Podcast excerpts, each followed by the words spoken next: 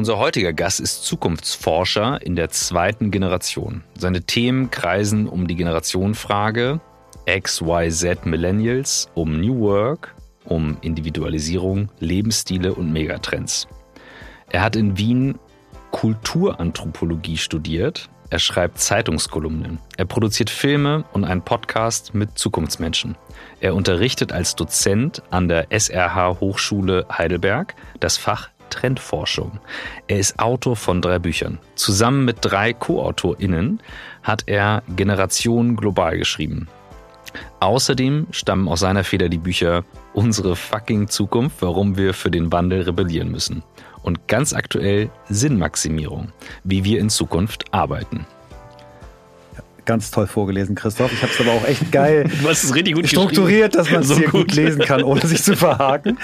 Okay, also seit mehr als fünfeinhalb Jahren beschäftigen wir uns mit der Frage, wie Arbeit den Menschen stärkt, statt ihn zu schwächen. In mehr als 350 Gesprächen haben wir mit über 400 Menschen darüber gesprochen, was sich für sie geändert hat und was sich weiter ändern muss.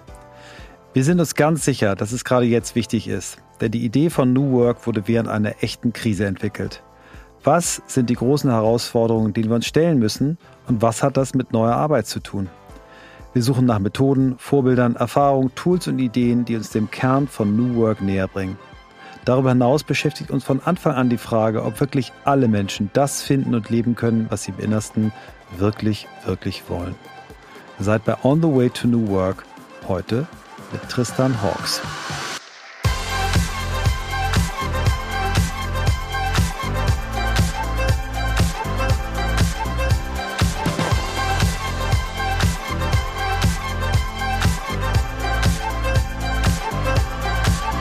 Grüß dich. Moin in den Norden, in den guten alten Norden. Du hast, ja. wir haben uns ja kurz kennengelernt und daher äh, hast du ja schon äh, einmal erzählt, du wurdest in Hamburg geboren, stimmt das? Also wie ihr Hamburger mir zu verstehen gegeben habt, zählt Henstedt-Ulzburg nicht zu Hamburg, aber ich dachte es zumindest mal. also jein. Also für mich als äh, Zugereister ist Henstedt-Ulzburg zählt auch als Hamburg. Also ich finde, Danke. Ich finde das völlig okay. Ja. Und jetzt bist du in Wien, was man auch an der Sprachmelodie ganz leicht hört, sehr, sehr angenehm hört. Ich finde, wenn man sie so wie bei dir hört, ist das, hat das was wahnsinnig Verbindendes und Herzliches. Und äh, deswegen ähm, bin ich schon, wir haben uns ja schon ein bisschen warm gequatscht eben, als Christoph noch kurz die Welt retten musste. Und äh, deswegen fühle ich mich schon richtig wohl und äh, freue mich aufs Gespräch. Unfreundlichste Stadt der Welt, ne? Ja, die, die Wiener, meinst du die unfreundlichste Stadt der Welt? Ja, ist das so? Ja, ja, ja, ja ist so. Also, Nummer eins. Wir haben Moskau hab geschlagen. Nicht. Ja. Uiuiui. Oh, das habe ich nie so erlebt. Ich habe mich immer wohlgefühlt in Wien. Also doch, wenn ich vom Flughafen äh, zu meinem Bruder fahre und frage, ob ich mit Karte bezahlen kann, dann sitzt meistens vorne ein Taxler, wie sie in Wien heißen, und sagt, oh, muss das sein? Und, und die Geschichte ist ganz neu, weil du warst an diesem Wochenende in Ich habe meinen Bruder besucht Wien. und seine, ja, seine Kinder in der Tat. wir wollten eigentlich vor Ort aufnehmen, haben aber gedacht, so, das wird nichts zu dritt, weil du bist halt hier und dann haben wir gesagt, okay, wie lösen wir das jetzt? Und jetzt lösen wir es so wie genau hier. Aber Tristan, ähm, wir steigen immer mit der Frage ein und äh, die ist wichtig. Insofern kriegst du sie auch wie alle anderen. Wie bist du der Mensch geworden, der du heute bist? Ja, hm. also das könnte man natürlich Blutslinie, Dynastie oder irgend sowas sagen, obwohl die Dynastie beginnt ja mit mir anscheinend. Ähm, das hängt natürlich schon groß damit zusammen. Ja. Also ich komme natürlich aus, aus einer Familie, die, das kann man glaube ich zu Recht sagen, zumindest im deutschsprachigen Raum, den Beruf der Zukunftsforschung etabliert hat. Oder ja, in Amerika gab es das schon auch davor. Hier ist es natürlich ähm, relativ neu. Das hängt sicherlich damit zusammen, das kann man, glaube ich, nicht verneinen. Ich glaube aber, ein, ein ganz, ganz entscheidendes Erlebnis für mich war, wie denn jeder gute, rebellierende Jugendliche, fand ich das natürlich, was mein Vater macht, alles eine Zeit lang natürlich auch ganz, ganz doof und lame. Und ich habe dann ein, weil in Österreich, einziges Land in der EU, gibt es ja noch Wehrdienst oder soziales Jahr quasi. Ich bin, ich bin zwar kein österreichischer Staatsbürger, aber weil all meine Kumpels ähm, in Krankenhäusern gearbeitet haben während dieser Zeit, habe ich ein Dreivierteljahr in Sri Lanka Englisch unterrichtet. Ähm, also quasi auch ein freiwilliges soziales Jahr gemacht. Und das war, glaube ich, auch ein sehr, sehr einschlägiges äh, Erlebnis für mich, sehr, sehr prägend, dass das über, also wenn man mal ein bisschen sich aus der eigenen Blase heraus entfernt und eigentlich sieht, wie die Welt an vielen Orten doch eigentlich immer, immer besser wird, auch gefühlt wahrgenommen besser wird, das war, glaube ich, noch ganz, ganz wichtig für meinen, für meinen Werdegang. Ohne das wäre ich nicht, wer ich heute bin. Du hast eine englische, beziehungsweise jetzt äh, seit Brexit irische Mutter. Mhm. Ne? Ja. Ähm, das heißt, du bist zweisprachig aufgewachsen. Was, hat, was hat, haben diese zwei Kulturen äh, mit dir gemacht? Ja, ich bin eigentlich eher englisch sozialisiert. Deswegen fühle ich mich auch in, in Wien, in Österreich, ein Land, das natürlich mit Sarkasmus und Zynismus sehr gut umgeht und mit Humor. Das muss man den Deutsch vielleicht ein wenig ankreiden gelegentlich. Ähm, vergleichsweise zumindest. Äh, da fühle ich mich sehr, sehr mhm. wohl. Ähm, und aus der englischen Familienseite ist mein äh, Großvater Historiker. Und das ist natürlich für den Beruf des Zukunftsforschers unglaublich praktisch. Ja, weil mhm. früh auf schon eben diese historischen Muster erkennen gelernt, die sich ja in die Zukunft auch, in der Zukunft eigentlich auch zeigen. Ja, also es ist nie immer gleich, aber es gibt schon Muster, die sich immer wiederholen. Und ich muss, muss auch sagen, ähm, dieser, dieser Zwiespalt zwischen der englischen, irischen angelsächsischen und deutschen Identität, der ist auch äh, zu einem gewissen Grad ganz wunderbar, wenn man, wenn man so ein bisschen fluider ist in, in, in, in der Identität. Also natürlich, also als Wiener würde man mich nicht festmachen, man würde mich auch nicht als Deutschen festmachen, als Engländer würde man mich auch nicht festmachen und das kann ich immer sehr gut, je nachdem, wo ich gerade bin, ausspielen. Ne? Also hier, hier im schönen Norden sagt, ach, wie schön, wie angenehm ein Wiener spricht. Ähm, hier überall nennen sie mich Pifke.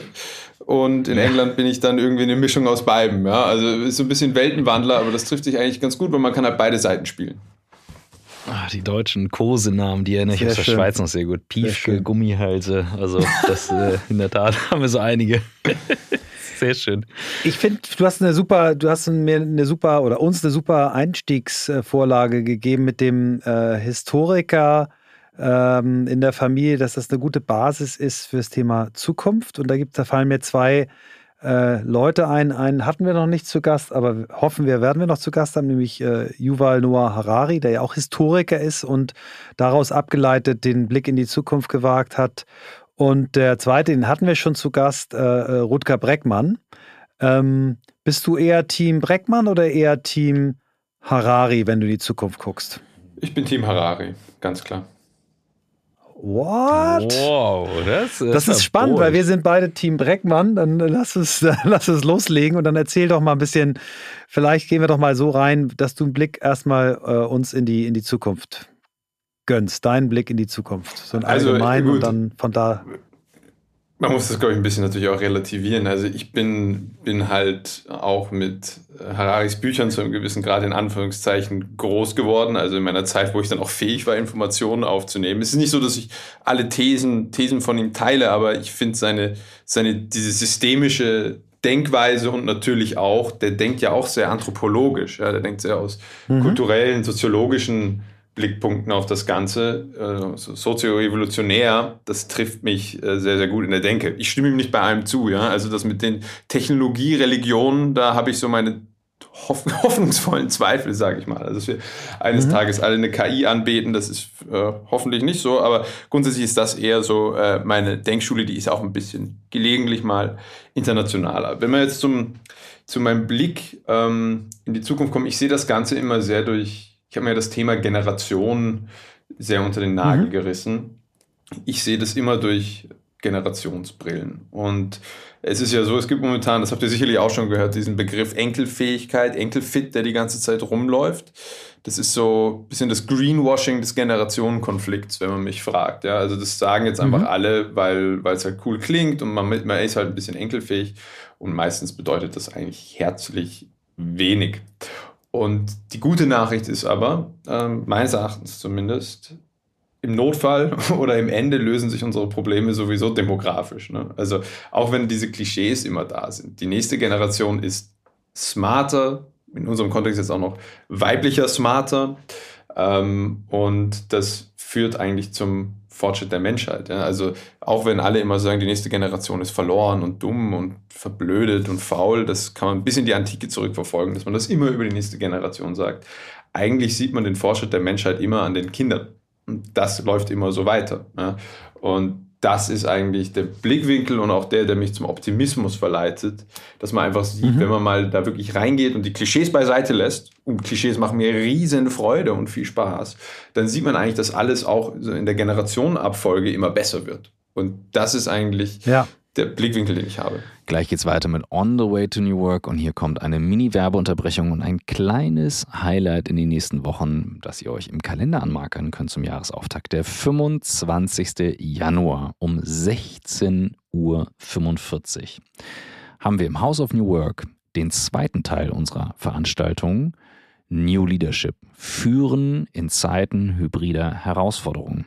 Wir hatten den ersten Teil schon im letzten Jahr. Der war sehr gut besucht und es gab wirklich richtig gute Resonanz. Und da haben wir angekündigt, dass wir in diesem Jahr den zweiten Teil durchführen werden, nämlich gemeinsam mit der Bundeswehr, um ganz konkret zu sein, mit dem Leiter der Führungsakademie der Bundeswehr, Admiral Bock, und dem Leiter des Cyber Innovation Hub der Bundeswehr, Sven Weizenegger.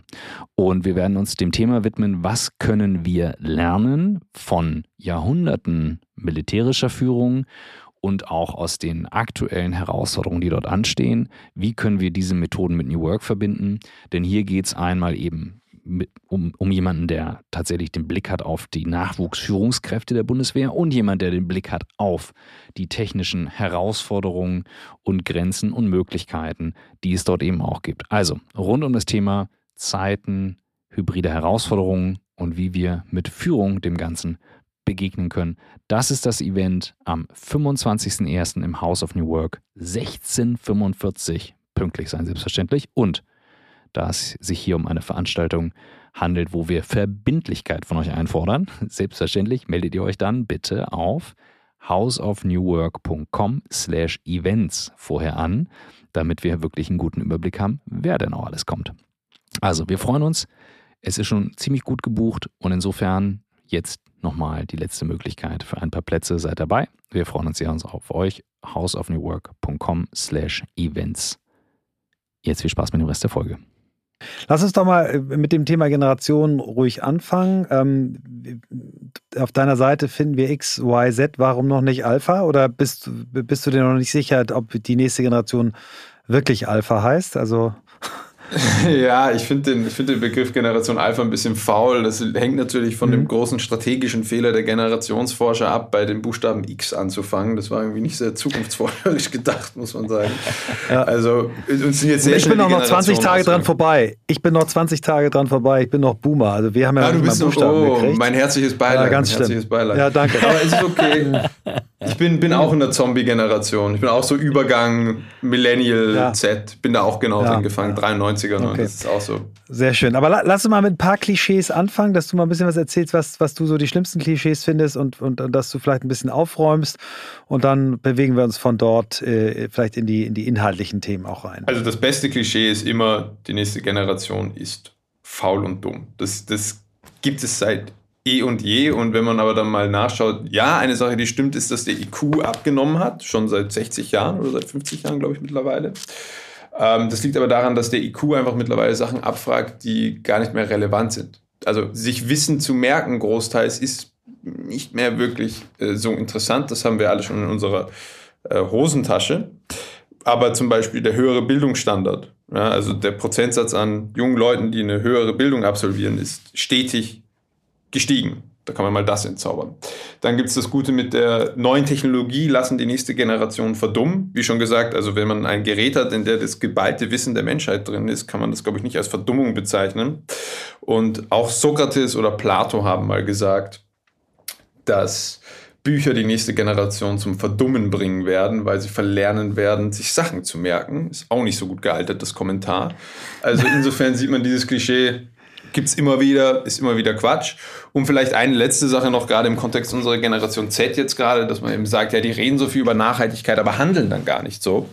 Äh, da muss man sagen, zu einem gewissen Grad liegt es auch daran einfach, dass deren Kaufkraft so unglaublich niedrig ist im Vergleich zu den früheren Generationen. Das hat demografische Gründe. Ähm, vor allem, weil die Boomer so lange leben und die ganze Kohle festkarren. Ähm, Das sage ich mit einem Augenzwinkern. ähm, aber es ist einfach so, die Babyboomer ja. haben 60 Prozent des globalen Wohlstands. Ja? Da, und da, das heißt, die anderen vier Generationen müssen sich jetzt den Rest teilen. Die haben einfach keine Kaufkraft, um diese ökologischen oder sozioökologischen Kaufentscheidungen immer treffen zu können. Ja? Also wenn man dann jemanden erwischt, der in den Primark geht, sagt man sofort, ja, ich wusste es doch. Die verhandeln sich gar, äh, benehmen sich gar nicht so, wie sie sagen. Ähm, ein paar T-Shirts ja. braucht man schon auch. Also das sind, glaube ich, so die drei großen, die man mal entzaubern kann. Ja, spektakulär. Also ich bin, bin ein großer Fan äh, von Y und Z. Ich habe äh, zwei Söhne in, im Alter von, von 24 und 26 und bin immer wieder erstaunt über, über die, ja, die Sicht auf die Welt, äh, die diese beiden Jungs haben und ihre, ihre Freundinnen und Freunde. Und ich habe eben überhaupt gar nicht dieses Klischee, kann damit nichts anfangen, habe auch immer äh, mit, mit jüngeren Leuten im Wesentlichen zusammengearbeitet, weil ich eine Werbeagentur aufgebaut habe, ein Sportunternehmen jetzt. Und ich bin, bin eigentlich äh, so gepolt, dass ich viel, viel mehr äh, von den jungen Menschen lerne. Ich lerne auch was von den Älteren. Am wenigsten lerne ich aus meiner exakt gleichen Altersgruppe, aber äh, meisten von den Jungen und einiges eben auch von den Alten. Und ich glaube, dieses Verbinden von Generationen, was ich auch mal irgendwo gelesen habe über dich, dass das äh, ein Ansatz ist, den du wichtig findest, das ist das, worauf es ankommt, weil ich, ich glaube einfach, dass unterschiedliche Perspektiven, diverse Perspektiven, dazu gehört auch eine Altersdiversität, uns weiterbringen und eben nicht die, das Bashen von äh, äh in die eine Richtung, die ganzen schlimmen Boomer. Ja, als Generation haben wir versagt, aber ich glaube, als Einzelmenschen gibt es auch da ein paar ganz. Na, da muss ich jetzt widersprechen. Da muss ich jetzt widersprechen. Da muss ich jetzt die Boomer ein bisschen loben und in Schutz nehmen. Also, was die Boomer weitergebracht haben an Rechte für Frauen, für Homosexuelle zum Beispiel, was sie aber auch im Thema Ökologie haben sie auch schon mal ordentlich rebelliert. Das ist dann vielleicht so ein bisschen ja. in der freien Liebebewegung untergegangen, 68er und so. ihr, habt, ihr habt schon ordentlich was weiterbewegt. Ja? Man, man darf einfach nicht vergessen, Nachkriegsgeneration, wenn man zurückschaut auf die Generation davor, die diesen, also das muss man, glaube ich, im deutschsprachigen Kontext nicht weiter ausführen, muss man sagen, ist da unglaublich viel weitergegangen. Was Liberalisierung, mhm. Individualisierung, in Anführungszeichen Gleichberechtigung, da schrauben wir ja noch dran, aber jede Generation hat so seine Rebellion und verändert die Welt auch dadurch. Und das haben die Boomer auch, gerade weil sie so viele sind und den Zeitgeist so geprägt haben, massiv getan. Und die Wirtschaft. Also der Großteil der Wirtschaftsleistung Deutschlands gehört halt und wurde auch großteils geschaffen von den Boomern. Das kann man schon anerkennen. Ja? Dass wir jetzt alle spießig geworden seid, ist nicht meine Schuld. Aber grundsätzlich sieht man schon, ähm, da, jede Generation hat da etwas bewegt und ja. das sollte man der auch nicht absprechen. Ja, danke. Gerne. Ich, ich, merke hier einen, gro einen, großen Relief an der, ja, an der Jetzt kann ich doch noch beruhigt ins Weihnachtsfest. ähm, als, du, als du neulich im, im, House of New York warst, ähm, da hattest du verschiedene Slides präsentiert ähm, und so ein bisschen aufgezeigt, die Unterschiede, Eigenheiten ähm, auch der Generation. Ähm, und besonders so in Richtung äh, Generation Z, die kommt, dass, dass es gewisse Dinge gibt, wo die Generationen sich einfach nicht verstehen. Also du löst es immer ganz gut auf, wenn du es erklärst, woran es liegt, aber so im Alltag manchmal so, wie kann es sein, äh, weiß ich nicht, was hatten wir für ein Beispiel, äh, fordern Stabilität ähm, und äh, pünktlichen Feierabend, aber wollen auch ein hohes Gehalt. Also das, wo man dann losgeht und sagt, ne, wo du gerade gesagt hast, wie, wie kann man diese Missverständnisse aus dem Weg räumen? Kannst du noch mal so ein bisschen aufmalen, was so typische, jetzt nicht nur Vorurteile sind, sondern Dinge, die du wirklich auch mit Zahlen, Daten, Fakt belegst. Generation Z, das sollte man im Blick haben. Ja. Millennials, folgendes und so weiter. Mhm. Also vielleicht mal bei der Generation Y, meiner bei den Millennials angefangen. Wir waren, das muss man einfach sagen, oder sind auch, ähm, ein, haben so postmaterialistische Tendenzen gehabt. Das hat man sehr schön sehen können eine Zeit lang. Wir sind ja so am Ende des Wirtschaftswachstums des 20. Jahrhunderts, wenn man so möchte, groß geworden. Da war, die Eltern hatten mhm. noch gut viel Kohle, die Wirtschaft sah gut aus. Man hat abgelegt von Besitz als Status und hat zum Beispiel Reisen als Status gesehen. Das war unser großes Statussymbol eine lange Zeit lang. Ja. Ganz überspitzt gesagt, der Leitsatz, sammle Momente, nicht Dinge. Das schmerzt mich zwar ein bisschen, weil es doch gar pathetisch ist, aber man sieht schon, was damit gemeint ist. Ne? Mhm. Und bei der Generation Z sieht man jetzt durch die hohe Verunsicherung, die sie erlebt haben, durch natürlich die multiplen Krisen, wir hatten auch Krisen, aber die Dichte war nicht so hoch, ähm, man kann sich von Krisen ja auch wieder erholen, wenn nicht immer die nächste, die nächste, die nächste kommt, dass die wieder gerade in Bezug auf Arbeit so Sachen aus der in Anführungszeichen alten Arbeitswelt wieder wollen. Diese Stabilität, acht Stunden absitzen, aber um 16 Uhr ruft mich dann keiner mehr an. Also das, was wir so versucht haben zu verändern, wir haben ja schon mal dafür ein bisschen rebelliert und protestiert und versucht, die Arbeitswelt ein bisschen zu verändern. Homeoffice, flexibles Arbeiten, Vertrauenarbeit und so weiter dass die enttäuscht wurden, diese Erwartungen und diese Forderungen und dass die Generation Z da jetzt so einen leichten Gegentrend gegensetzt, weil sie eben einfach pragmatischer ist. Ja, das, also man, man kann sich das so sehr schön als zugespitztes Beispiel ähm, erklären. Es gibt ja man, man sagt ja immer die Generation Z, das sind so die woken Klimaaktivisten und so weiter. Und dann gibt es aber darin so einen, einen kleinen Prozentsatz, 15 Prozent oder so, die wieder total auf so Sachen wie Lamborghinis und sowas stehen. Also diese alten Protz-Status-Dinger. Und das entsteht mhm. natürlich aus Zeiten der Knappheit, die wir jetzt gerade haben. Ja, also da sieht man so eine Rekursion, ein Gegentrend auf das, was eigentlich grundsätzlich im Kommen war. Das ist nicht, weil sie es, äh, weil sie es unbedingt wollen. Das sind nicht ihre tiefen Bedürfnisse. Das kann man in Erhebungen sehen, sondern das ist so ein bisschen ein Kapitulieren. Ja, ich meine, wenn ich jetzt ein, aus der Generation Z wäre und mir den Arbeitsmarkt anschauen würde mit den Gehältern, die da gezahlt waren, würde ich auch sagen, okay, gut, dann sitze ich die acht Stunden ab, aber dann geht's mal zu Hause. Bitte nicht am Nerv. Ja, also das genau das, was du jetzt gerade gemacht hast, ist das, was ich so spannend finde, diese Dinge eben zu entzaubern an so einigen Grundprinzipien, ne? wo man sagt, so Leute, guckt euch mal die Demografie an. Allein was du sagtest, eben 60 Prozent des globalen Kapitals liegt bei den Boomern. Ähm, Heißt das dann aber für so eine Generation sagen, ja, pf, du, dann brauch mich nicht anstrengen? Oder was würdest du jetzt daraus ableiten, was hat die Generation zu tun? Was haben aber auch vielleicht andere zu tun, die noch die Arbeitgeberinnen sind, äh, wo Gen Z jetzt arbeitet? Hm. Wir sind jetzt gerade an einem unglaublich spannenden Punkt, äh, an dem Wendepunkt, glaube ich, in dieser Dynamik, weil natürlich die Boomer jetzt großteils aus dem Arbeitsmarkt ausscheiden, die kommen jetzt ins Pensionsalter. Ich glaube, in den nächsten mhm. fünf Jahren werden dann pro eine Person, die in den Arbeitsmarkt reinkommt, zwei rausgehen in Deutschland. Ja, da sieht man schon mal eine ziemliche Verschiebung. Das war ja, als die Boomer jung waren, da gab es also da gab es Wirtschaftswachstum und so viel äh, Arbeitskräfte am Markt wie noch nie. In, also in Verhältnis zu sozusagen Pensionierten. Da hat dieser Generationenvertrag noch besser funktioniert.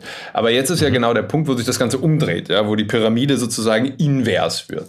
Und das ist aber eigentlich eine ganz gute Nachricht, weil das gibt natürlich der Generation Z und auch den Millennials großteils, auch ein paar Xern, eine ganz, ganz neue Verhandlungsbasis. Ja, das sieht man ja auch gerade. Jetzt reißen sich alle um Arbeitskräfte und Fachkräfte. Und das gibt einem natürlich auch, der Arbeitsmarkt ist ein freier Markt, natürlich ganz neue Verhandlungsbasisen. Ja? Also da sieht man, wie die Unternehmen jetzt auf einmal sich wirklich damit auseinandersetzen müssen, wie passe ich mich jetzt an, dass ich die überhaupt noch kriege. Weil sonst kommen die nicht. Und da hat man eben die zwei Hebel. Entweder man etabliert sinnvolle neue Arbeitskulturen und Arbeitskonzepte und lässt dieses alte industrielle Denken ein bisschen sein. Oder man schraubt einfach das Gehalt ganz, ganz hoch. Ja, mit beiden kriegt man die. Und ich glaube, das ist die, die Kehrseite der Demografie in diesem Fall, ist es zu wenig Junge, so viele Alte, gibt denen wieder eine neue Verhandlungsbasis und so wird die nächste Wandlungsdynamik da reinkommen. Mhm. Und das ist, glaube ich, auch die gute Nachricht in dem Ganzen. Glaubst du eigentlich, dass wir, also die Zahl hatte ich so noch nicht gehört, ähm, aber klingt total nachvollziehbar. Also zwei auf zwei Ausscheidende kommt eine Person, die neu reingeht, dass äh, wir jetzt dramatisch eigentlich um die Alten auch kämpfen müssen. Also dass die ähm, Boomer, die, sagen wir mal, wichtiges Know-how haben, die auch vielleicht die Energie und die Lust haben, dass man die wirklich auch äh, wieder zumindest teilzeitmäßig in den Arbeitsprozess integriert. Also ich, meine These, ich glaube ja. Das ist für mich die zweitgroße Kraft neben Frauen, die mhm. wir auch viel, viel besser und viel früher und viel nachhaltiger ähm, integrieren müssen. Ich, ich glaube, ohne Frauen und ohne Alte werden wir es nicht schaffen. Wie ist da deine Perspektive? Also es ist einer der paar Hebel, die wir haben. Also ein Hebel, den wir haben, ist Automatisierung. Ja? Also es gibt ganz viele Jobs, die mhm. müssen einfach nicht mehr existieren, die müssen nicht mehr von Menschen gemacht werden.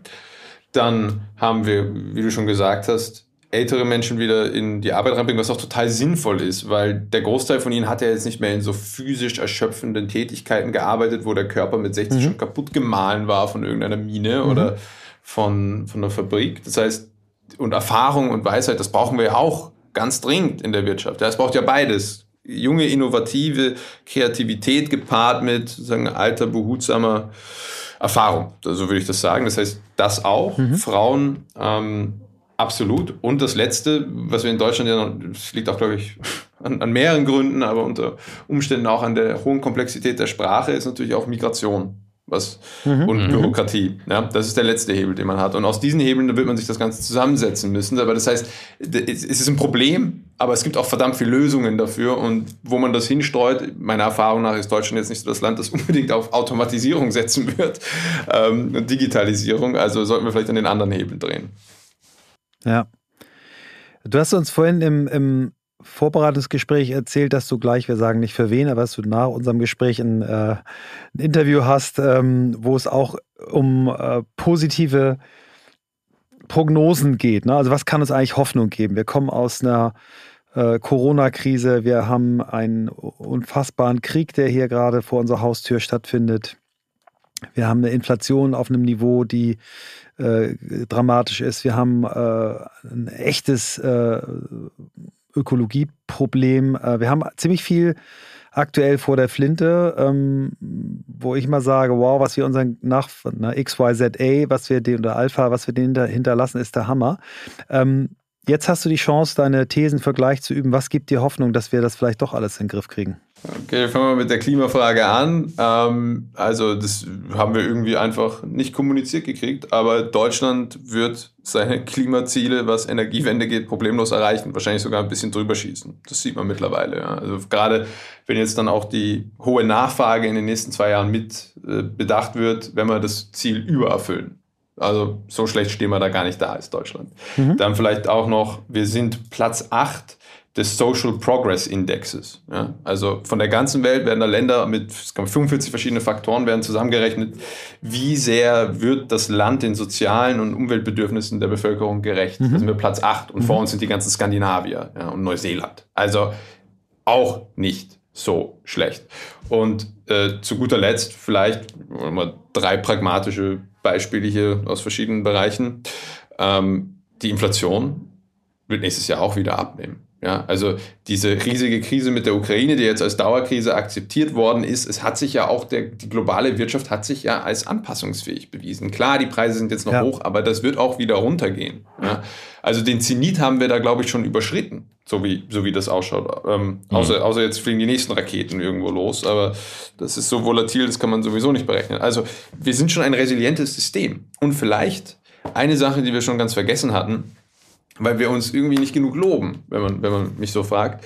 Wir haben, das muss man einfach schlicht und ergreifend sagen, die Corona-Krise extrem gut in den Griff bekommen. Also wir haben das total gemeistert. Also wenn man das mal vergleicht mit wie vielen Leuten mhm. zum Beispiel, und man muss ja mitbedenken, die Bevölkerung ist ja heute viermal so groß ja, als damals. Wenn man das mit der schwarzen Pest vergleicht, die irgendwie knapp 60 Millionen Leute geschnitzt hat und global hat Covid wahrscheinlich so an die 8 Millionen getötet, ähm, da muss man sich schon mal vor Augen führen, wie gut wir das eigentlich in den Griff bekommen hat. Ja? Also ich würde da, und ich meine, AIDS alleine, 30 Millionen. Mhm. Ja? Also klar, da ist mehr Zeit dran jetzt auch schon gelaufen, aber wie schnell wir auch die Lösung darauf gefunden haben, ist schon beeindruckend. Das muss man einfach festhalten. Ja? Also da kann man sich auch mal ein bisschen loben als Menschheit.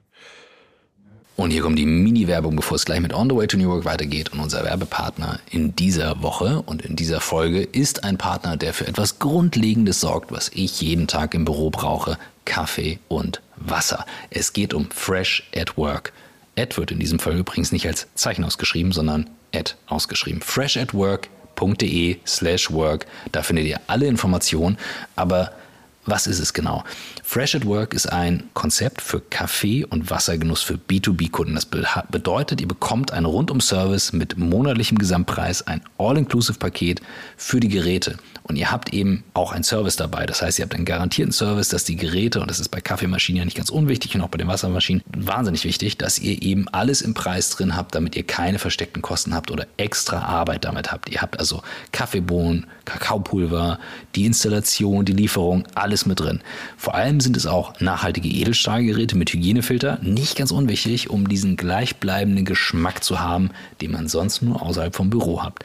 Keine versteckten Kosten, habe ich schon gesagt und eben alles transparent durch die monatliche Pauschalrechnung. Wenn ihr jetzt sagt, klingt spannend, ihr habt aber auch mal vielleicht schwach frequentierte Monate dabei, kein Problem. Auch hier hat Fresh at Work schon eine Lösung. Kurzum, guckt es euch an. Fresh at Work ist ein super transparentes Konzept. Ich kenne das Unternehmen. Ich finde es wahnsinnig spannend. Ich finde es eine coole Idee. Deswegen alle Informationen auf freshatwork.de slash work und ihr bekommt über die Landingpage sechs Monate Rabatt von 10% auf den monatlichen Tarif. Das Ganze gilt bis zum 1.5. diesen Jahres. Also einfach rundum sorglos, keine versteckten Kosten, faire Abrechnung. Das Ganze mit Kaffee, Wasser und was man dazu noch braucht. Jetzt viel Spaß mit On the Way to New Work und ich hole mir jetzt erstmal einen Kaffee. Äh, ist das eher was typisch Deutsches, äh, dass wir da so negativ drauf gucken? Also ich habe eine Kurve vor Augen, die ich gerne bemühe in Vorträgen. Ich weiß nicht, ob wir da noch nicht drüber gesprochen haben, dass wenn ähm, sich Dinge exponentiell entwickeln und wir denken dann so linear weiter, dann gibt es so einen Bereich, wo die wo die exponentielle Kurve noch so einen Bauch unter der linearen Kurve bildet, bis mhm. dann beide sich treffen und dann kommt dieser Magic Moment oder ich nenne ihn auch manchmal Oh shit Moment, wenn andere merken so, okay, krass, das Internet bleibt doch und das iPhone ist a thing. Und diese Kurve da drunter, dieses Bauchige, das nenne ich mal die deutsche Kurve, wo alle sagen, oh, also das mit dem, das Metaverse wird sich nicht durchsetzen und dies mit dem, mit der Cloud auch nicht und gib mir bitte die Tastatur von meinem Blackberry zurück. Das ist so richtig deutsch. Oder beobachtest du das auch in anderen Ländern? Ja, also es ist insofern, glaube ich, gerade wenn es um wirtschaftliche Neuerungen geht, sehr deutsch, weil wir natürlich als Nation, ich sage schon wir, also da, da sind wir schon wieder beim, bei den verschiedenen Identitäten. Ähm, was Deutschland extrem gut kann, ist Industrialisierung und Industrie. Das ist das, was Deutschland, das hat geopolitische Gründe hauptsächlich. Also nach Amerika, eines, das neben China kann man sagen, das beste industrielle Land, jetzt wenn es um pure Wirtschaftsleistung geht, ähm, hat sehr ähnliche geopolitische Gegebenheiten. Da geht es vor allem um Flachheit und auch äh, verbundene navigierbare Flüsse, ja, schrägerweise, weil das quasi in Industrie am Anfang gratis Logistik ist. Während die Griechen, die haben viel zu viele Berge, die werden niemals eine sinnvolle Industrie auf die Kette kriegen. Und deswegen halten wir uns daran so fest. Ja, und deswegen ist alles, mhm. was auch neu ist, immer schwierig und schlecht. Und das ist aber auch, muss man sagen, ich finde das ja auch ganz charmant an uns Deutschsprachigen. Ja? Also wenn man sich entscheiden muss zwischen diesem overachieving Americanism, der irgendwie sagt, everything is awesome and I'm gonna do everything, finde ich das Selbstgeiselnde fast, fast irgendwie angenehmer, muss ich sagen. Aber gut, das ist. Das Aber die ist Karten, die 99 Dollar Karten von Trump äh, mit NFT, findest du auch geil, oder? Ich habe mich, schon, hab mich schon gefragt, mein Bruder ist Grafiker, ob der vielleicht nicht auf mich ummünzen könnte. Entschuldigung, aber ich, ich wollte dich nicht unterbrechen, das war nur, lag nur auf dem Elfmeterpunkt. Ja, nee, also. nee, nee, nee, nee, hast du versenkt, hast du versenkt. Ähm, ja, also ich, gut, ich, ich, ja. glaube, glaub, das, das reicht eh. Also ich will, ich will jetzt nicht zu, zu, zu böse über, über uns sein. Wie schon gesagt, wir machen es ja eigentlich sehr gut. Ja. Äh, nee, ich, ich bin ja auch auf der Seite der Schmunzelnden, deswegen nenne ich es ja die deutsche Kurve und treffe damit immer wieder Füße, die sich auch manchmal angegriffen fühlen, das durchaus. Ähm, und eines der jüngsten Beispiele, die ich habe, ist äh, Chat äh, also ähm, die, die KI, die wirklich jetzt äh, in der Konversation herausragende Dinge bewegt. Das ist für mich so eines der Beispiele, wo man davor sitzt und sagt, ja, das Ding ist noch nicht fehlerfrei. Und dann gibt es Leute, die sitzen davor und sagen, siehst du, das macht dauernd alles falsch. Siehst du, das funktioniert nicht. Mhm. Und dann sage ich so, okay, aber ist schon klar, dass es halt so der Anfang ist. Aber wir werden es wirklich in den nächsten Monaten erleben, dass äh, LinkedIn-Beiträge von diesem ja, Algorithmus geschrieben sind, weil äh, wenn du dir anguckst, 95 Prozent der LinkedIn-Beiträge sind so boring und abgeschrieben und zusammengeklaut. Äh, das wird so schnell gehen, dass, dass eine KI diese Artikel rauskommt. und, und vor allem so platt. Genau das Ding, ne? Also, ja. Das sag nochmal. Die sind vor allem so platt, die LinkedIn-Beiträge. Also was da, was mhm. da so richtig zieht, das ist, schade, dass, also auf der einen Seite ist es natürlich gut, dass viele aus den anderen sozialen Medien dahin fliehen, ja, auf unsere mhm. Plattform, uns New Workians. Ähm, aber gleichzeitig kommen da jetzt auch die ganzen Erscheinungen wie irgendwie leicht bekleidete Frauen von, von Instagram und Aufmerksamkeitsspanne einer Eintagsfliege von TikTok und so. Also das nervt mich schon ein bisschen, muss ich sagen. Ja, ja. Also wir werden es aber, wir werden sehen. Ich würde gern nochmal, also ich erstmal danke für den positiven Blick in die Zukunft. Das finde ich, äh, passt jetzt so, wenn wir die Folge hören, wird es schon early äh, next year sein. Ähm, ich habe einen Punkt, der äh, ich bin auch ein Mensch, der, der genau diese, diese positiven Chancen sieht und, und, und auch für die nachfolgende Generation äh, trotzdem noch ein, ein Leben, was schön sein kann. Was mir zunehmend Sorge äh, macht, sind die, die Autokraten ähm, und die, die sich verhärtenden Fronten äh, in politische Lager ne, aller USA, wo man sagt, also Republikaner, Demokraten, also innerhalb einer Familie wirst du diesen Graben nicht mehr kitten können. Ähm, Gibt es auch positive Aspekte, die du so, was Politik angeht, auf einer globalen, ähm, aus einer globalen Perspektive uns mitgeben kannst? Ja, die Generation der traumatisierten Autokraten werden auch irgendwann sterben. Das ist, glaube ich, der Optimismus, den man da bringen kann. Also das, man sieht das ja schon, finde ich, sehr entlang von, von Generationslinien auch. Ja. Also das sind ja, das sind ja immer große Kränkungen, die auch damit verbunden sind ähm, die natürlich noch so Machtpolitik aus, der, aus einer vergangenen Epoche noch jetzt zu Ende spielen. Ja? Also es ist schon kein Zufall, dass das alles alte Säcke sind, die das machen. Also da mhm. muss man einfach, ja. muss man einfach schlicht und ergreifend so sagen. Wobei man jetzt auch ehrlicherweise sagen muss, dass jetzt, wo ich in Österreich lebe, das natürlich jetzt nicht unbedingt das Fallbeispiel für gelungene Politik von Jugendlichen ist. Ich mal vorsichtig. aber aber da, sieht man, da sieht man auch die Kehrseite der Demografie da wieder. Dass natürlich auch, wenn da junge Hüpfer reinkommen, ähm, die müssen, wenn sie realpolitische Mehrheiten haben wollen, müssen sie Politik für Alte machen. Ja, weil da sind einfach viel, viel mehr Wählerstimmen drin. Also das ist, glaube ich, ein, glaube ich, ein äh, Problem, das wir da auch in den Griff bekommen müssen. Aber ich, also ich bin da eigentlich, man sieht ja gerade in den Ländern, wo, wo Frauen an die Macht kommen und vor allem junge Frauen, Deutschland, Merkel ist nicht unbedingt junge Frau, aber dennoch eine Frau, das bringt schon eine ganz andere Qualität an Politik finde ich auch. Und das ist, glaube ich, auch ja. der Ausblick, ja, dass immer mehr Frauen in die Politik gehen. Ja, und wir dürfen auch nicht vergessen, sie ist ja relativ früh auch in machtvolle Positionen gekommen. Ne? Also sie war auch jung, als sie in die Politik, äh, in ihre ersten Ämter gekommen ist, ja. Ja, ja, aber mit ja. ihr assoziiert man eben diese Ruhe und Stabilität ja, auch, die, die einfach genau. unglaublich wichtig war, finde ich. Ich würde gerne noch mal eine Frage in deine Richtung stellen, die so ein bisschen historischen Blick aufmacht, aber was es für die Zukunft bedeutet. ich glaube, es war Ray Dalio in seinem jüngsten Buch, der so ein bisschen diese Kurve, wenn sie dann runterfällt, irgendwann aufzeigte und auch eben aufzeigt, es hat mit einer gewissen Dekadenz zu tun. Immer wieder in der Geschichte, wo es mhm. so Phasen gibt, äh, ne? Menschen sind sich zu schade, man will nicht mehr arbeiten, man will die Arbeit weggeben und so weiter. Und ich würde es überhaupt gar nicht auf Generationen münzen, aber ich erlebe über Generationen hinweg so eine gewisse Haltung im Sinne von, nee, habe ich keine Lust mehr drauf und so weiter. Ist das ein, habe ich da einen verklärten Blick? Also ist, hat das gar nichts mit dieser Dekadenz zu tun, dass man irgendwann sagt, so, ja, pff, wir sind uns alle viel zu schade für? Oder würdest du sagen, ja, gibt es schon Belege für aus der Geschichte, dass zum Beispiel, keine Ahnung, Holland, ich, ich habe jetzt kein Beispiel, wo es war, aber ich fand es sehr faszinierend, was der Dalio da aufzeigte und dachte so, Mensch, also wenn, wenn wir in die Falle jetzt laufen, sieht das nicht so rosig aus.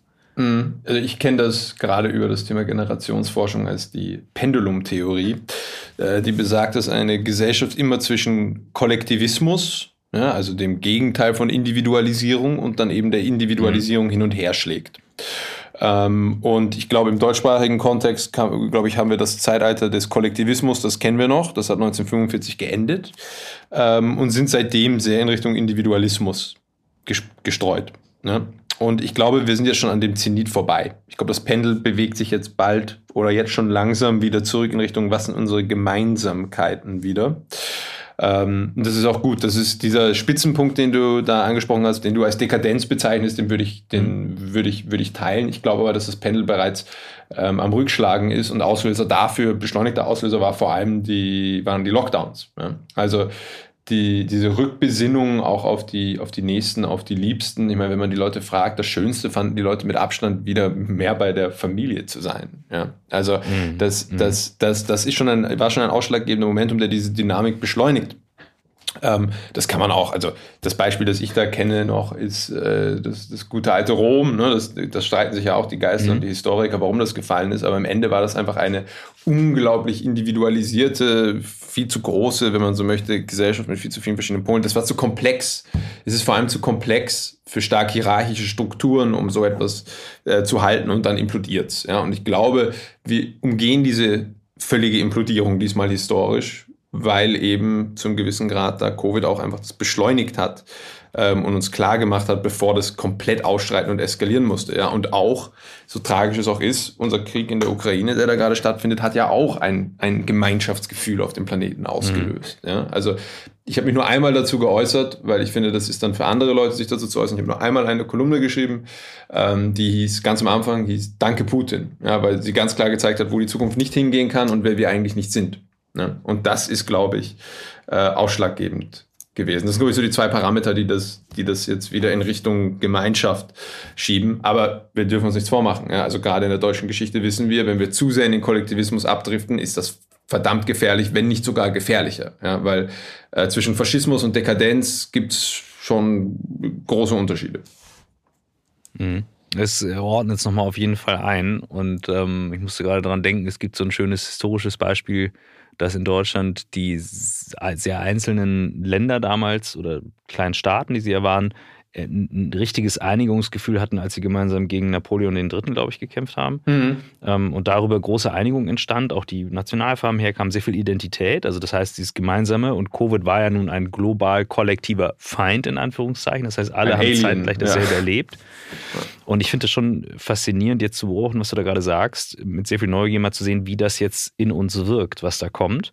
Ähm, ich suche gerade nach den gemeinsamen Identifikationspunkten. Ich hoffe, es werden nicht die Smartphones sein und die Social-Media-Auftritte und Co., die wir nachher äh, als diese sehen. Aber ähm, ja, ich finde ich eine spannende Perspektive drauf.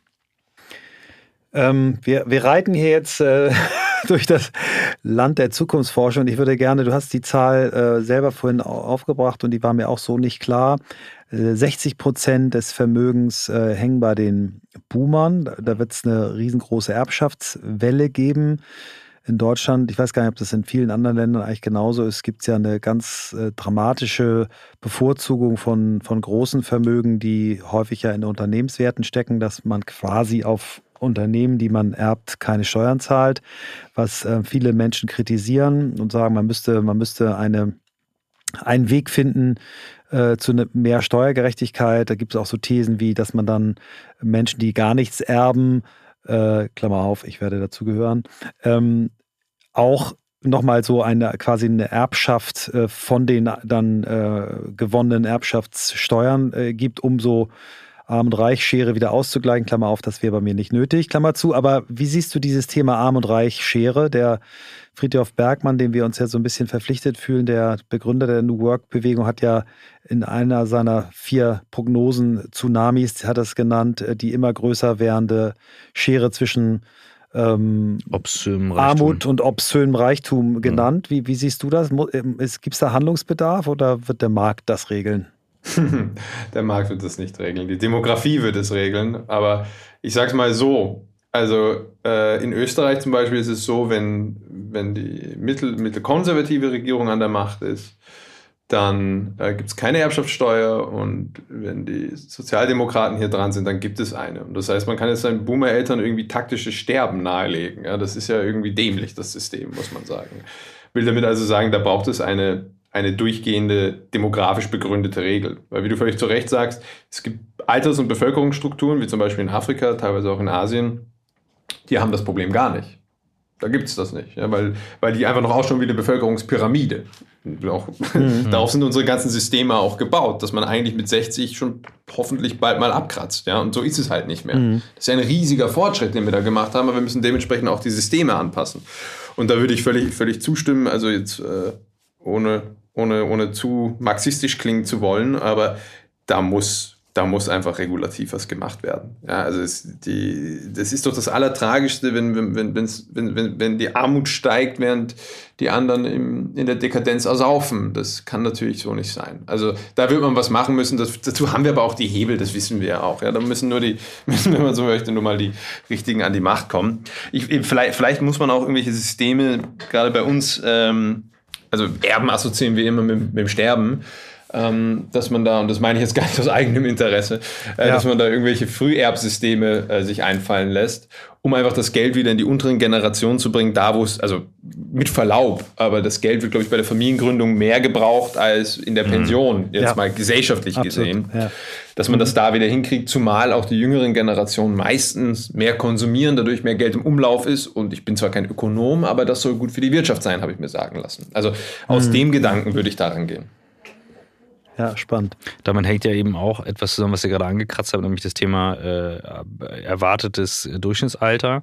Ähm, hast, welche Erkenntnisse hast du dazu? Weil du bist sehr immer ja auch mit dem Thema Demografie, wie wird sich verändern und so weiter. Und das Alter, je länger wir leben, hat ja nun nur eine äh, enorme Auswirkung eben auch darauf.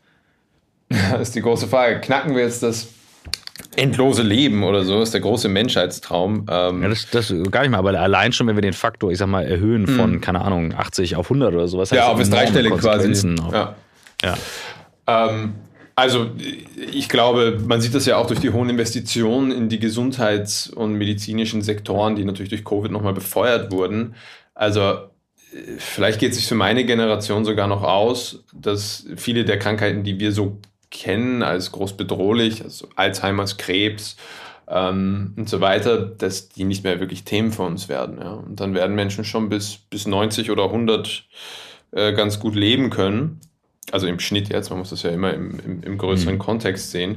Und weil ich nicht will, dass, also ich finde das Ziel lobenswert, ja. Also endloses Leben weiß ich nicht, mhm. das, das stelle ich mir immer ein bisschen deprimierend vor, weil das ist ja total frustrierend, wenn du, dann musst du leben wie ein totaler Hermit, weil wenn du ewig leben könntest und dann von der Bahn überfahren wirst, dann hast du ja ein ewiges Leben verschwendet. Das ist ja echt eine große mhm. Tragödie. Also dann müsste, das würde die Lebensqualität, glaube ich, massiv ein, ja, eigentlich zerstören muss man, glaube ich, so, so konkret sagen. Also ich sag mal vorsichtig, wenn wir die Systeme nicht anpassen, dann ist es egal, ob man 100 oder 120 wird. Ja, dann geht dieser Generationsstil nicht auf. Aber mhm. man sieht, das zeigen die Bevölkerungsstrukturzahlen, zwischen 10 und 11 Milliarden ist ja Schluss und dann geht es ein bisschen zurück.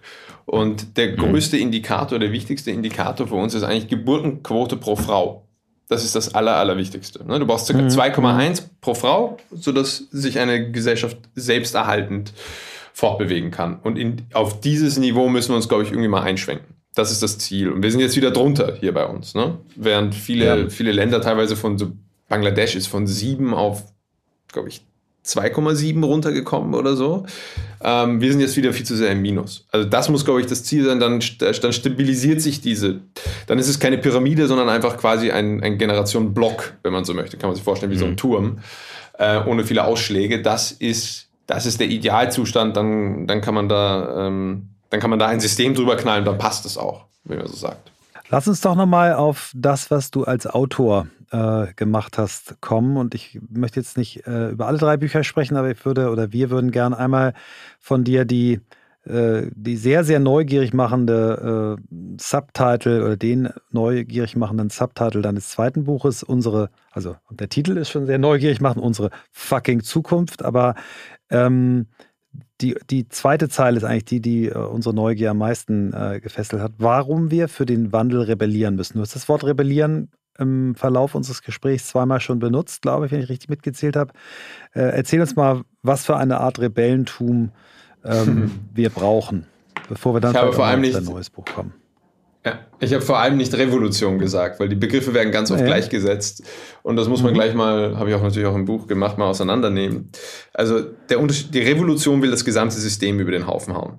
Und die Rebellion will ja innerhalb eines Systems etwas verändern. Und deswegen bin ich ein großer Fan von Rebellion.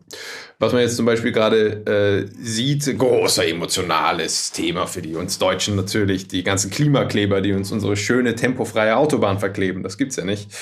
Ähm, die auch ich, muss ich sagen, mal ab und zu mal genossen habe. Also ganz, äh, ganz so bin ich auch nicht. Ähm, das, das funktioniert. Auch wenn alle sagen, wow, und wir wollen das nicht, das ist schrecklich, solche Sachen funktionieren am Ende des Tages. Mhm. Rebellion, also ohne Gewalt, ohne, ohne Autos anzuzünden, ohne Flughäfen in die Luft zu jagen, sondern so eine Rebellion, das ist das, wie Wandel entsteht. Und der Gegendruck dagegen ist genauso wichtig in dem System. Ja? Also, ihr habt das einfach anhand von verschiedenen Beispielen in dem Buch, es war kein monothematisches, sondern eher ein polythematisches Buch, festgemacht, einfach um zu zeigen, das ist gut. Ja, geht auf die Straße. Also ich sage es mal überspitzt so, äh, die Fridays for Future Bewegung hat ja eigentlich gewonnen. Ja? Es hat funktioniert. Es kann sich kein Unternehmen mehr leisten, so gut wie keines mehr, sich nicht damit auseinanderzusetzen. Verdammt nochmal, Firmen ja. wie Shell mhm. sagen jetzt auch mittlerweile, unser Zukunftsmarkt ist nicht mehr fossile Energien. Energieunternehmen, also Energieunternehmen, ja, fossile Träger nennen sich auf Energieunternehmen um. Ja. Also das auch mal zu zeigen, das hat funktioniert und auf die Straße gehen und rebellieren, nicht Revolution. Mhm. Revolution ist zu viel. Mhm. Das ist ein gesellschaftlich funktionierender Mechanismus, der hat bei den Boomern funktioniert. Die Xler haben nicht so rebelliert, muss man sagen. Weiß auch nicht, muss man die fragen. Äh, meine Generation ja auch nicht. Wir haben nur zwei Wochen Occupy Wall Street durchgehalten, dann war wieder Schluss. Äh, ist auch kalt. Ist auch kalt in den Zelten. Ne? Ja, ja. Aber die Generation Z hat das konsequent durchgezogen. Ähm, ja. Und das hat funktioniert. Und das war eigentlich mein, mein Appell dafür.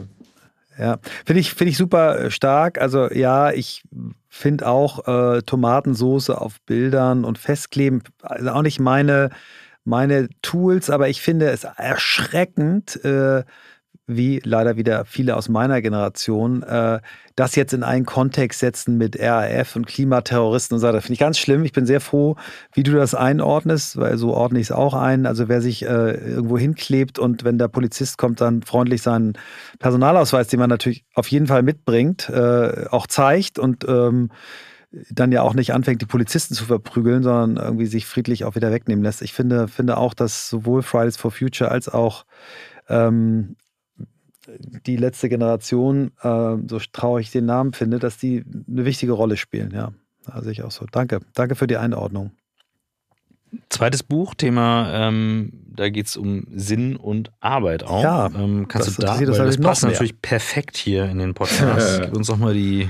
Ja, erzähl, erzähl mal, was kannst du mit dem, äh, mit dem. Die TikTok-Variante des Buches. Nein, mit, dem Begriff, mit dem Begriff New Work, was, was, was, was ist dein, dein, deine Verbindung zu, also gibt es überhaupt eine zu Friedhof Bergmann, der ja auch in Österreich äh, mhm. Jahre seiner Jugend verbracht hat. Also was ist für dich New Work und was findest du daran gut und was findest du vielleicht nicht so gut daran? Also ich finde New, New Work, ja, also ist natürlich als Begriff in sich ist, ist ein Megatrend und der läuft schon länger. Ja. Also ich habe das Buch auch geschrieben, weil ich ja frustriert war, dass meine Generation nicht dafür rebelliert hat. Ja, wir haben das ja mal versucht. Ja, wir haben ja schon mal das so Homeoffice, Flexibilisierung und so, ich habe es eh schon gesagt, schon mal gefordert mhm. und waren aber einfach nicht konsequent genug. Das muss man einfach sagen. Mhm. Ja, da war die Demografie und die Wirtschaftslage auch vielleicht noch nicht ganz äh, gut von den Gegebenheiten, aber wir waren da nicht konsequent genug und das erleiden jetzt natürlich auch die nächsten Generationen, die in den Arbeitsmarkt reinkommen. Und ich habe das Buch Sinnmaximierung genannt, weil ich etwas kombinieren möchte, nämlich Sinn, etwas, das also meine Generation ja sehr viel gesucht hat und teilweise auch gefunden mhm. hat, teilweise auch nicht. Und Maximierung etwas Klassisches, Kaltes, Wirtschaftliches, Effizienz, etwas, das wir gerne mögen, maximieren.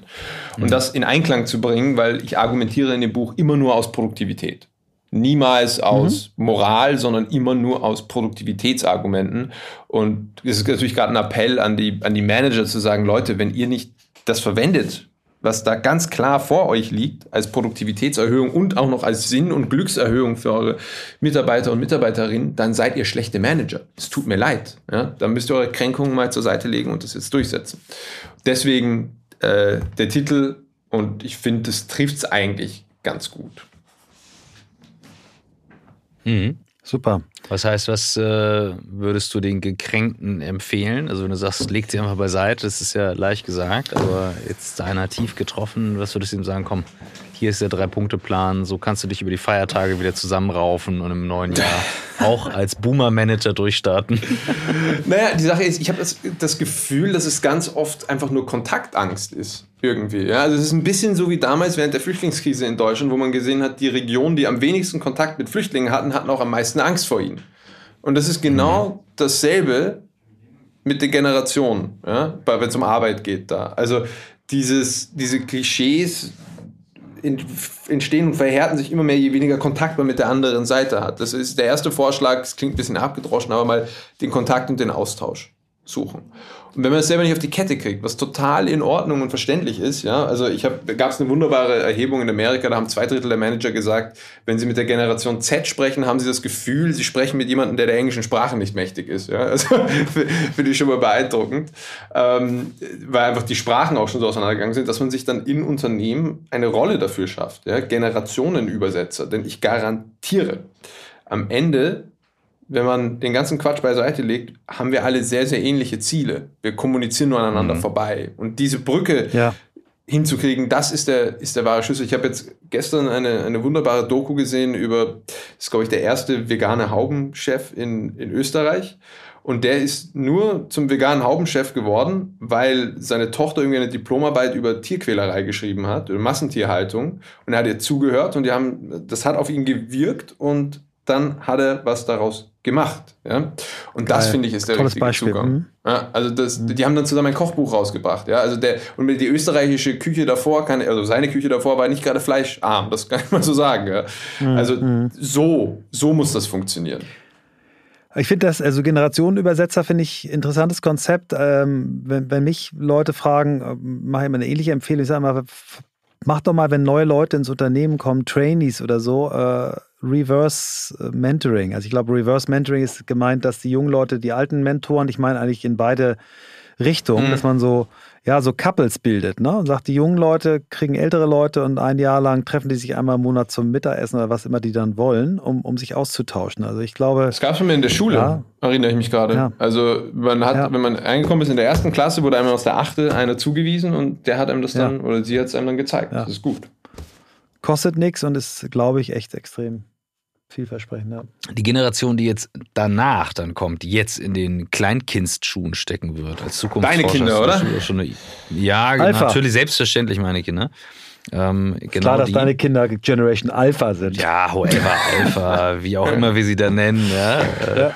Ähm, gib mal so ein paar Eckdaten, die man jetzt schon sehen kann, wo man sagt, so, ja, die wachsen, ne, denkt mal drüber nach, so und so auf, das und das, das können wir noch steuern, das vielleicht nicht.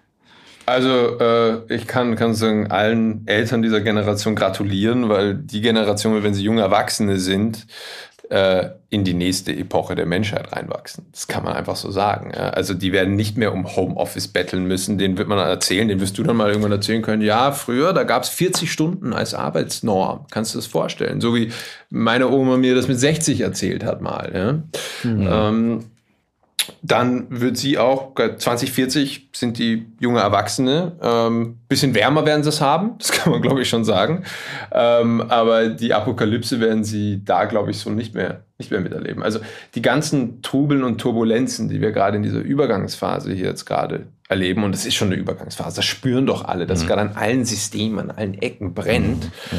Ähm, die werden die Früchte davon tragen, wenn man so möchte. Ja, also äh, zum Thema Enkelfähigkeit. Ja, für die Generation machen wir jetzt eine wirklich geile Zukunft. Davon bin ich überzeugt. Und dafür müssen wir jetzt, ich habe es ja schon geschrieben, äh, rebellieren. Und gerade was das Thema Arbeit und Leben und Glück angehen wird, wird es denen gut gehen, zumal auch, weil es demografisch so ist. Ne? Also die werden ja erwachsen werden, wenn diese große Erbwelle, von der wir vorhin gesprochen haben, auch geschehen wird. Mhm, mhm. ähm, da wird viel Kapital frei. Das ist eine ganz gute Angelegenheit mhm. auch für die, für die Eltern dieser Generation.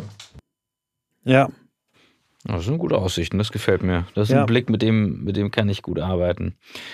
Wir haben äh, eine Frage, die uns immer beschäftigt, aber da will ich noch nicht hin. Was ich von dir wissen will, bevor wir hier auf die Zielgerade gehen, ist, äh, als Zukunftsforscher liest du ja mit Sicherheit auch hier und da ein Buch oder schaust dir Sachen an. Wenn jetzt jemand sagt, Mensch, ich habe Anfang des Jahres noch ein bisschen Zeit und Luft, mich mal mit den Dingen auseinanderzusetzen, ähm, wo liest du, wo holst du deine Inspiration her?